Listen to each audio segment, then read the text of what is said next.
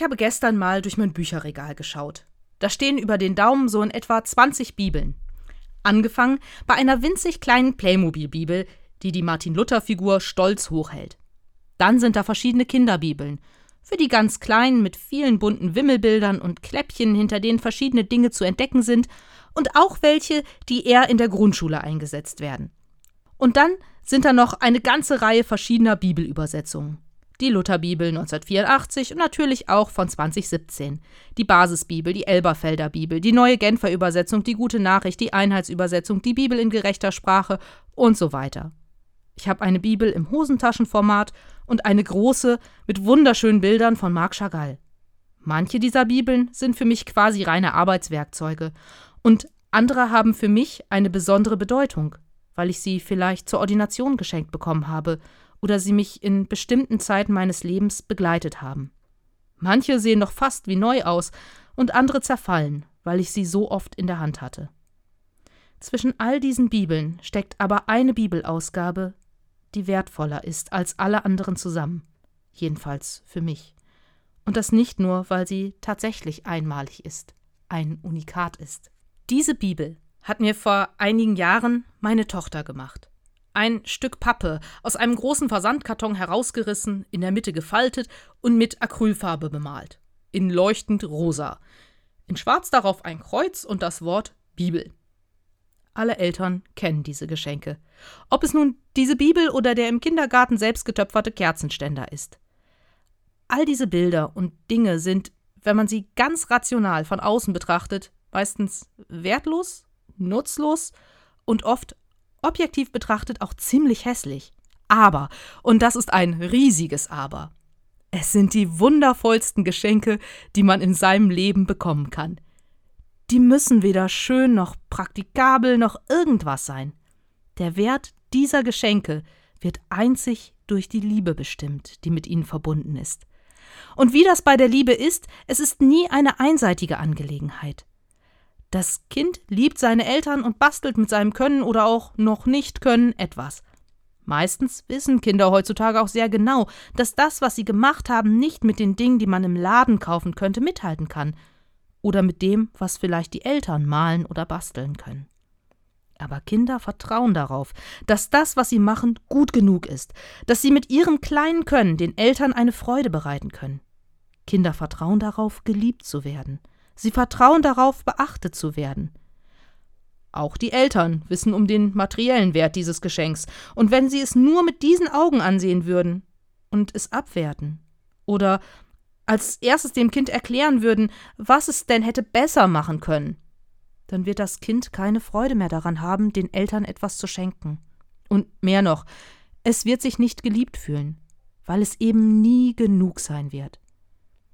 Aber wenn Eltern liebevoll auf ihre Kinder schauen, dann wird eine krakelige Strichzeichnung zu einem ganz besonderen Schatz. Jesus hat uns beigebracht, dass wir Gott Vater nennen dürfen, dass wir Gottes Kinder sind. Und was es bedeutet zu glauben, also darauf zu vertrauen, dass Gott einen bedingungslos liebt, das zeigt sich in dem heutigen Predigtext aus dem zwölften Kapitel des Markus-Evangeliums. Dann setzte Jesus sich in die Nähe des Opferkastens. Dort beobachtete er, wie die Leute Geld hineinwarfen. Viele wohlhabende Leute gaben viel hinein. Da kam auch eine arme Witwe. Sie warf zwei kleine Kupfermünzen hinein.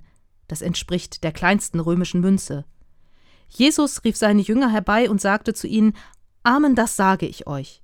Diese arme Witwe hat mehr gegeben als alle anderen, die etwas in den Opferkasten geworfen haben. Denn alle anderen haben nur etwas von ihrem Überfluss abgegeben. Aber diese Witwe hat alles hergegeben, was sie selbst zum Leben hat, obwohl sie doch arm ist. Wir befinden uns im Tempel in Jerusalem, genauer gesagt im Herodianischen Tempel, der zur Zeit Jesu noch teilweise im Bau war und dessen Pracht und Goldverzierung von überwältigender Schönheit gewesen sein müssen. Der Tempel war nicht nur das religiöse Zentrum des Landes. Hier vereinte sich Religion, Kultur, Politik und Ökonomie, einfach alles. Die Tempelanlage war das Herz Jerusalems. Mehr noch, das Herz des ganzen Landes. Und in diesem Tempel gab es an verschiedenen Stellen Opferkästen. Und offensichtlich sitzt Jesus mit seinen Jüngern in der Nähe eines dieser Opferkästen, und zwar in der Nähe eines gut einsehbaren. dort, wo man auch von allen gesehen wird, wenn man etwas spendet.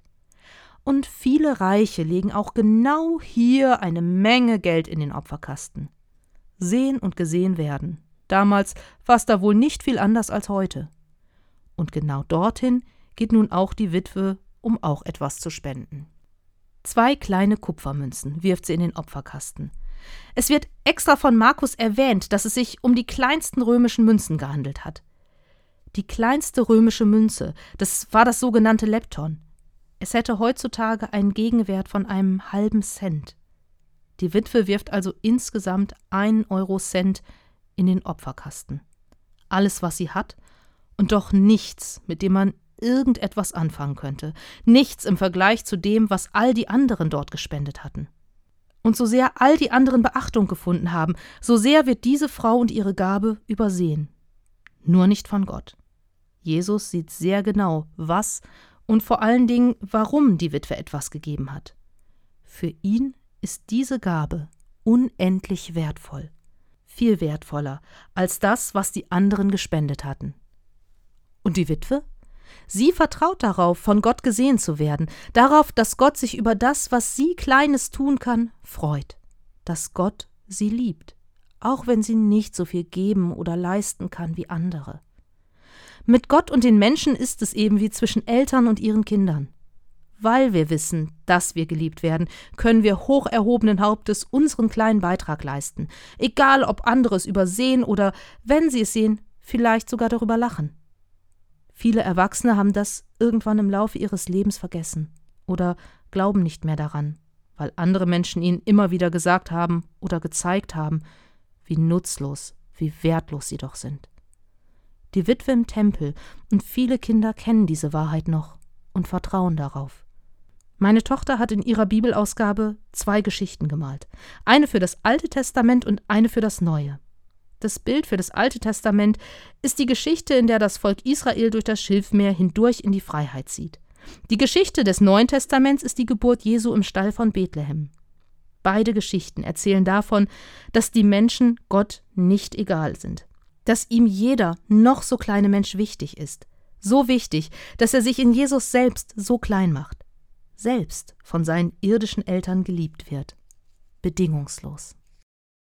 Ich bin wahnsinnig stolz auf meine Töchter, wie sie die Welt für sich entdecken und erobern, stolz auf jeden noch so kleinen Schritt, den sie in ihrer Entwicklung machen.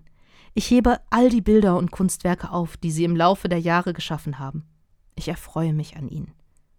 Und genauso vertraue ich darauf, dass Gott sich auch über jeden noch so kleinen Schritt von mir freut und stolz auf mich ist. Genau wie auf jeden anderen Menschen auch.